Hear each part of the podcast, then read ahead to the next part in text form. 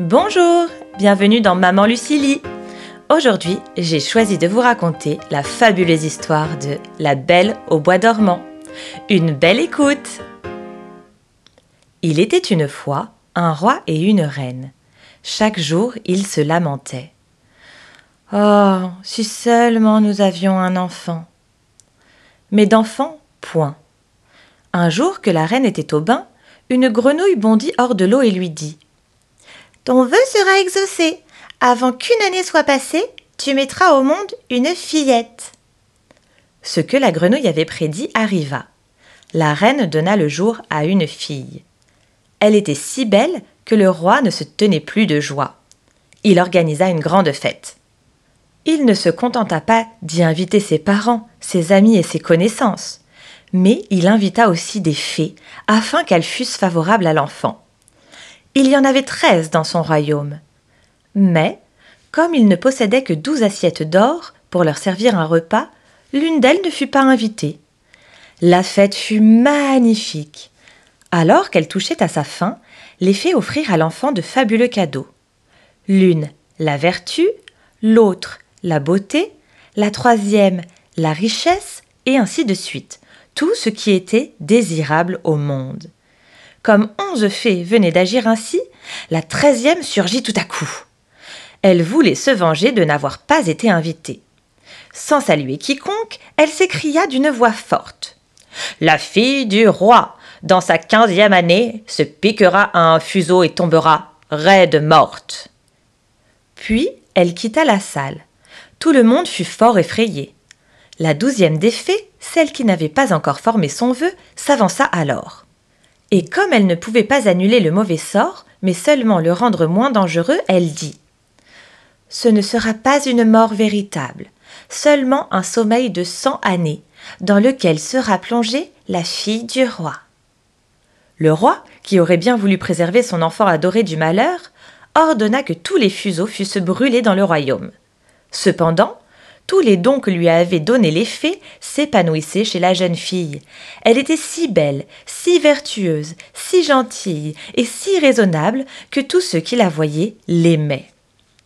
Il advint que le jour de sa quinzième année, le roi et la reine quittèrent leur demeure. La fille resta seule au château. Elle s'y promena partout, visitant les salles et les chambres à sa fantaisie.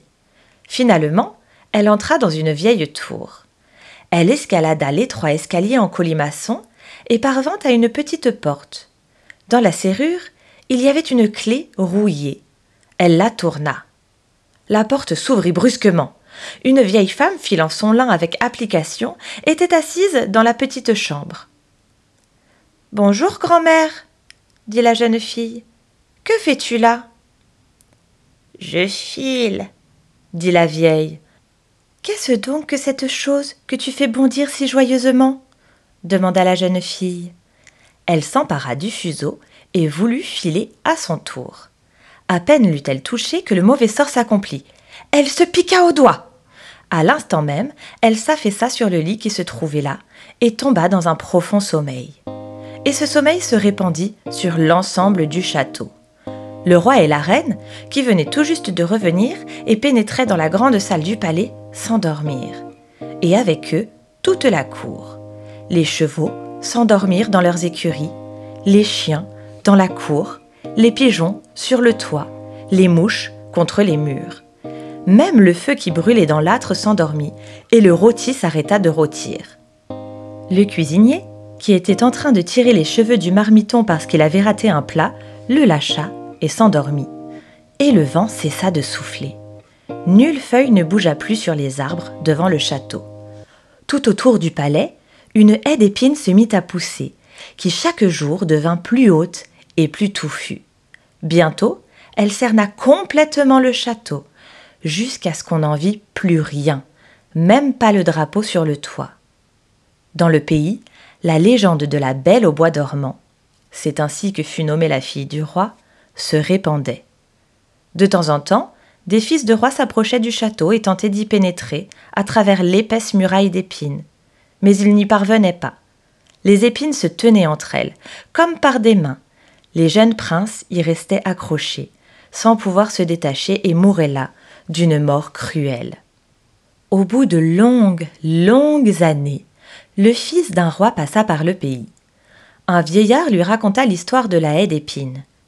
Derrière elle, il devait y avoir un château dans lequel dormait, depuis cent ans, la merveilleuse fille d'un roi, appelée la Belle au bois dormant. Avec elle dormaient le roi, la reine et toute la cour. Le vieil homme avait aussi appris de son grand-père que de nombreux princes y étaient déjà venus et avaient tenté de forcer la haie d'épines. Mais ils y étaient restés accrochés et y étaient morts d'une triste mort. Le jeune homme dit alors Je n'ai peur de rien, je vais y aller, je veux voir la belle au bois dormant. Le bon vieillard voulut l'en empêcher, mais il eut beau faire, le prince ne l'écouta pas. Or, les cent années étaient justement écoulées, et le jour était venu où la belle au bois dormant devait se réveiller. Lorsque le fils du roi s'approcha de la haie d'épines, il vit de magnifiques fleurs qui s'écartaient d'elles-mêmes sur son passage, et lui laissaient le chemin. Derrière lui, elle reformait une haie. Dans le château, il vit les chevaux et les chiens de chasse tachetés qui dormaient. Sur le toit, les pigeons se tenaient la tête sous l'aile.